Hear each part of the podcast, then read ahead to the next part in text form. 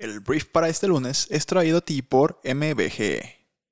Así suena una versión corta de las últimas 24 horas en el planeta Tierra.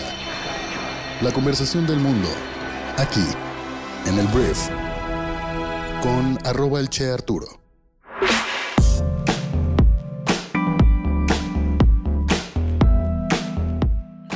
Hola, muy buenos días, bienvenidos a esto que es el brief. En este podcast vas a poder escuchar las noticias más importantes de México y el mundo en unos cuantos minutos, y yo soy Arturo Salazar, tu anfitrión y uno de los fundadores de Briefy. Quiero agradecer a MBGE que hace posible el programa del día de hoy, y bueno, MBGE es una empresa mexicana que es el aliado tecnológico en cada etapa del proceso de transformación digital para las empresas, desde el análisis, la implementación, consultoría y la mejora continua, con soluciones hechas a la medida, buscando siempre el cómo sí y en conjunto lograr tus objetivos de negocio. Entonces te recomiendo mucho que entres a mbge.com.mx para que conozcas más acerca de esta gran empresa y por lo pronto te agradezco mucho que estés aquí y agradecemos mucho a MBGE por hacer posible el programa del día de hoy. Comenzamos. Muy bien, vamos a comenzar hablando de México. Vamos a comenzar hablando de una noticia que sacudió un poquito pues a la 4T este fin de semana, sobre todo porque contradice un poco o mucho lo que pues ha sido durante muchos años el estandarte de la 4T de Andrés Manuel López Obrador. Porque lo que surge en el periódico español El País este fin de semana es que al parecer hay menos apoyos sociales a las personas más necesitadas en nuestro país. Al parecer, los programas del gobierno de México llegan a menos hogares desfavorecidos y a más hogares ricos que en 2016 con la administración de Enrique Peña Nieto, lo cual pues es todo lo contrario, que se supone que fomenta la cuarta transformación, que se supone que dirige y enfoca mucha de su atención en las personas más pobres del país. Entonces, a principios de la pandemia, no nos vayamos tan lejos, AMLO resistió presiones por parte del sector privado, de todos los empresarios, y se negó a crear nuevas ayudas enfocadas a los desempleados, argumentando que sus programas sociales pues, serían suficientes. Pero un año después, la pandemia ha provocado los mayores niveles de pobreza desde el año 2014, con un total de 55.7 millones de pobres, un 7 más que en 2018 y la pobreza extrema ha escalado hasta los 10.8 millones, que es un salto del 24%.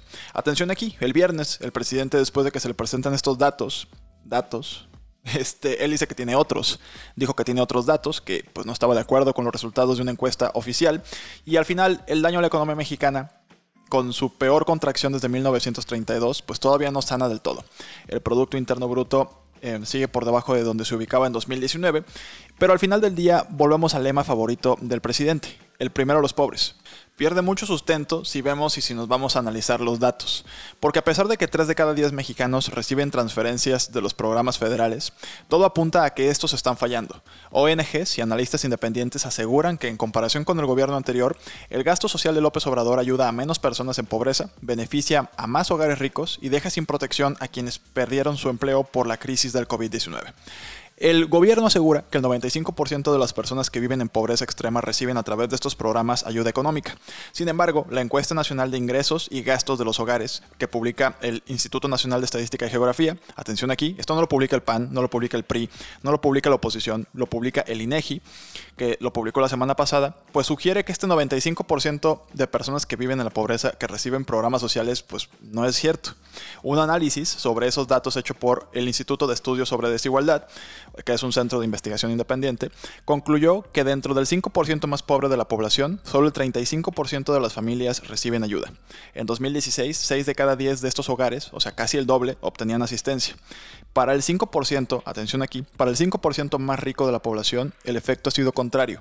En 2016, apenas el 7% de los hogares en este grupo recibían ayudas del gobierno, pero en 2020 el porcentaje subió a 19%.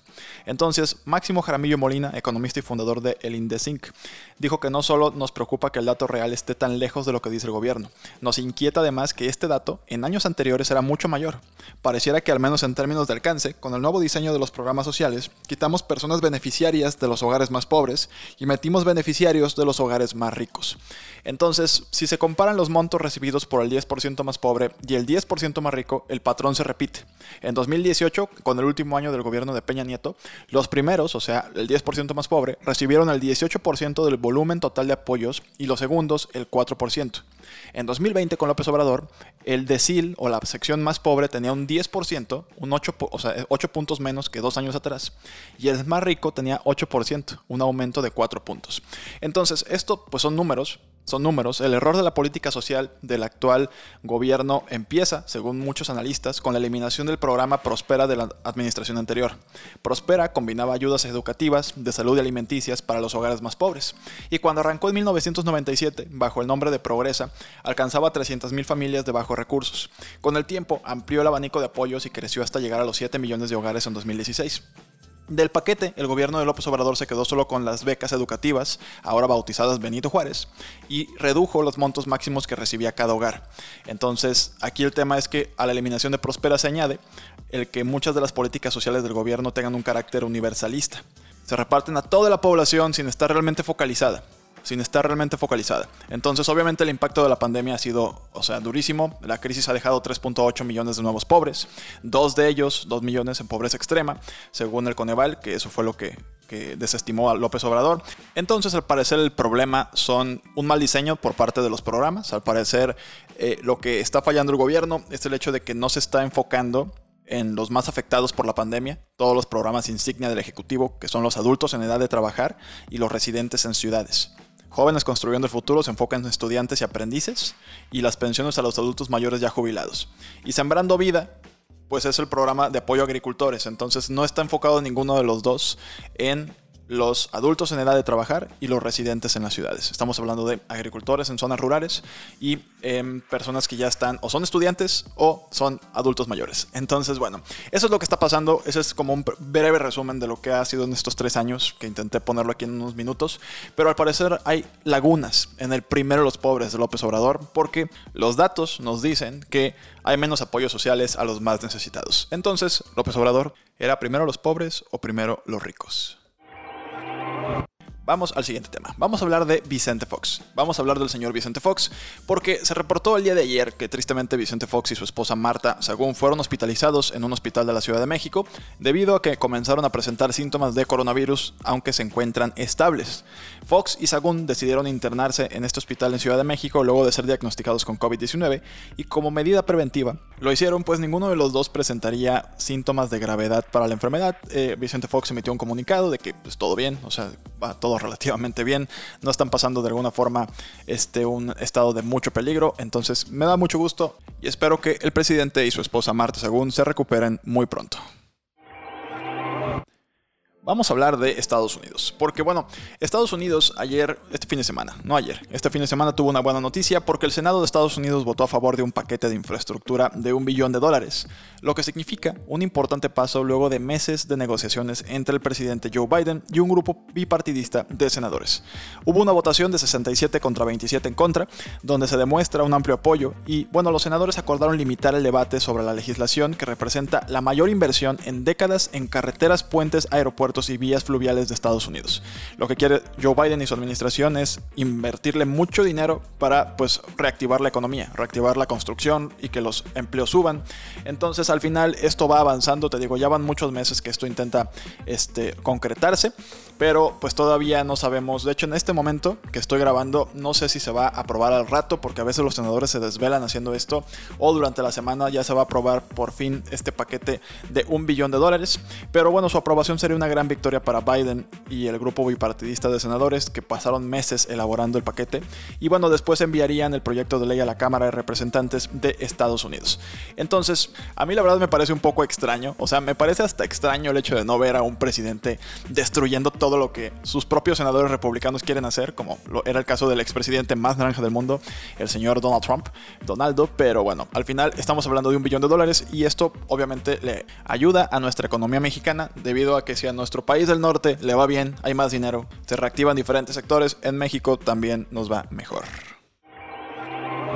Vamos a hablar de Grecia, porque los incendios forestales en Grecia se están propagando y están provocando evacuaciones masivas. Hay miles de turistas y residentes que han sido evacuados de las ciudades al norte de la capital griega de Atenas, debido a que los incendios forestales se han extendido por todo el país. Los fuertes vientos y las altas temperaturas dificultan muchísimo el control de las llamas, que ya ha matado al menos a dos personas, incluido un bombero. Las enormes nubes de humo y ceniza cerca de Atenas han hecho que algunas personas también se hayan visto obligadas a abandonar sus hogares. Entonces es terrible, de verdad es apocalíptico lo que podemos ver en fotografías eh, de lo que está sucediendo por allá. Entonces, bueno, el cambio climático los incendios pues cada vez son más comunes. En California también ahorita hay un incendio gigantesco que eso pues pareciera ser que ya es de cada año, pero bueno, en Grecia están en estado de emergencia y esperamos que todo pase lo antes posible. Muy bien, vamos a hablar ahora de Francia, porque Francia, los franceses con esta tradición centenaria que tienen de ser protestantes y de a levantar la voz cuando no les parece algo, em, tuvieron protestas durante este fin de semana por las medidas anti-COVID impuestas por el gobierno francés. Casi 240.000 personas salieron a protestar este sábado en diferentes ciudades de Francia por cuarto fin de semana consecutivo contra estas medidas del control eh, del COVID-19 como el pase sanitario, que sería como un pasaporte en Francia para, para poder acceder a ciertos lugares únicamente si estás vacunado. También la vacunación obligatoria para el personal sanitario. Entonces alrededor de estas 237.000 personas se, se pues, congregaron en más de 150 países, incluidas 17 en París, según el recuento del Ministerio de Interior. Entonces, pues los parisinos, los franceses no están de acuerdo con ciertas medidas anti-COVID. Vamos a hablar de Cuba. Vamos a hablar de Cuba porque está pasando algo histórico en Cuba. Pasó, de hecho, algo histórico en Cuba, que es que Cuba legalizó a las pequeñas y medianas empresas. Esto no, no, existía en Cuba, las pequeñas y medianas empresas por parte de los cubanos. El gobierno aprobó el viernes por la noche este decreto de ley que autoriza el funcionamiento de las pymes privadas y estatales, una medida que avanza hacia las reformas económicas en el país socialista, en el que predomina la empresa pública. La Asamblea determinó que las pymes podrían ser estatales, privadas o mixtas y que las microempresas podrán tener de 1 a 10 empleados, las pequeñas de 11 a 35 personas y las medianas hasta 100 trabajadores. Entonces, esto no existía en Cuba algo que pues es muy fomentado en diferentes partes del mundo, pues en Cuba no. En Cuba no había las pymes y pues bueno, este es un gran avance para la economía cubana. Vamos a hablar de Afganistán que Afganistán está viviendo momentos bien complicados con la desocupación por parte de las Fuerzas Armadas de todo el mundo. Eh, hemos hablado aquí de cómo los estadounidenses se retiran de Afganistán con sus tropas, que servían para controlar a los talibanes, que pues eran un grupo que de alguna forma provocaba inestabilidad y causaban terrorismo en todo el país. Y bueno, los gringos después cuando anuncian esto, pues también el resto de las potencias retiran a sus tropas. El caso es que los talibanes han estado capturando capitales importantes en, Afganistán y ya se anunció que este fin de semana capturaron la segunda capital provincial en Afganistán, un día después de que se hicieron cargo del centro financiero suroeste de Sarang. Entonces, mientras el grupo insurgente continuaba avanzando en las zonas urbanas del país, los combatientes talibanes armados invadieron la ciudad de Sheberagan el sábado en la tarde. Entonces, esto, te digo, causa inestabilidad en el país. Ya salió el presidente de Afganistán están a decir que es culpa de los estadounidenses por haberse ido, pero se supone que ese era el acuerdo, que se tenían que ir. Entonces vamos a ver qué pasa en Afganistán a continuación. Hablemos de negocios, vamos a hablar de dinero y vamos a hablar primero del gigante petrolero estatal de Arabia Saudita llamado Aramco, que reportó un ingreso neto de 25.5 mil millones de dólares en el segundo trimestre del año 2021, lo cual es un aumento del 288% y la cifra más alta para la compañía desde finales del año 2018. El año pasado, en el mismo trimestre, Aramco reportó 6.6 mil millones en ingresos netos. Este salto es el resultado de una gran recuperación en los precios y la demanda del petróleo y los productos químicos durante la pandemia del COVID-19. Hablemos de los Juegos Olímpicos, que los Juegos Olímpicos de 2020 que se ejecutaron en 2021 concluyeron oficialmente el domingo en Tokio con las ceremonias de clausura. Los Juegos estuvieron pues bajo escrutinio durante el año pasado, mientras el mundo lidiaba con la pandemia. Hubo muchísimas preocupaciones sobre si el Comité Olímpico Internacional y Japón deberían haber cancelado todo, pero el evento de dos semanas sin espectadores parece haber ido pues más o menos bien, según el plan, con pocas infecciones del COVID-19 reportadas dentro de la burbuja olímpica y en en términos de los eventos deportivos reales, Estados Unidos se llevó a casa la mayor cantidad de medallas en general, con 113. 39 de esas medallas fueron de oro. En segundo lugar estuvo China, con 88 medallas en total, 38 de oro. Japón se llevó el tercer lugar con 27 medallas de oro, 58 en total. Y bueno, México quedó en el lugar número 84 del medallero con 4 medallas de bronce. Entonces así termina eh, Tokio 2020 y bueno, sigue París. Y vamos a hablar de hecho de París ahora a continuación. Y realmente la noticia sobre París no tiene tanto que ver con em, los Juegos Olímpicos que siguen en 2024, sino con Lionel Messi. Porque bueno, Lionel Messi, la estrella del fútbol, el día de ayer domingo dio una conferencia de prensa en la que pues fue muy emotiva. Se quebró durante varios minutos, estuvo llorando, no podía hablar Lionel Messi. Y pues ya confirmó que pone fin a su asociación con el club Barcelona, el Fútbol Club Barcelona de 21 años, debido a los problemas económicos del club. Lionel Messi, de 34 años, oriundo de Argentina y considerado uno de los mejores futbolistas de todos los tiempos, dijo que hizo todo lo posible para quedarse en el Barcelona, pero que finalmente no fue posible. Las fuentes han dicho que ya llegó a un acuerdo con el Paris Saint-Germain, este equipo que es una barbaridad lo que va a armar con Mbappé, Neymar y Messi. Pero durante la rueda de prensa, Lionel Messi dijo que es solo una posibilidad. Sin embargo, ya los dueños ya están sacando las playeras con el nombre de Messi y ya se habla de que no sé si ya sucedió esto ayer en la noche o hoy muy temprano debería eh, Messi viajar a París para hacer ya las pruebas de salud, las pruebas físicas para pues que todo esté bien y pues incorporarse a una plantilla que pues ahora sí no veo cómo no pueda ir por todos los trofeos del mundo. Vamos al dato rompehielos de la semana porque bueno, el mundo del coleccionismo de videojuegos retro ya se nos fue de las manos. Ya se fue de las manos las personas que compran videojuegos viejos para coleccionarlos. Y es que apenas ha pasado poco más de un año desde que alguien pagó 114 mil dólares por una copia de Super Mario Bros. para el NES, que es una consola viejísima en una subasta. Y ahora alguien pagó la absurda y prácticamente irracional suma de 2 millones de dólares por una copia del mismo juego del mismo juego para la misma consola.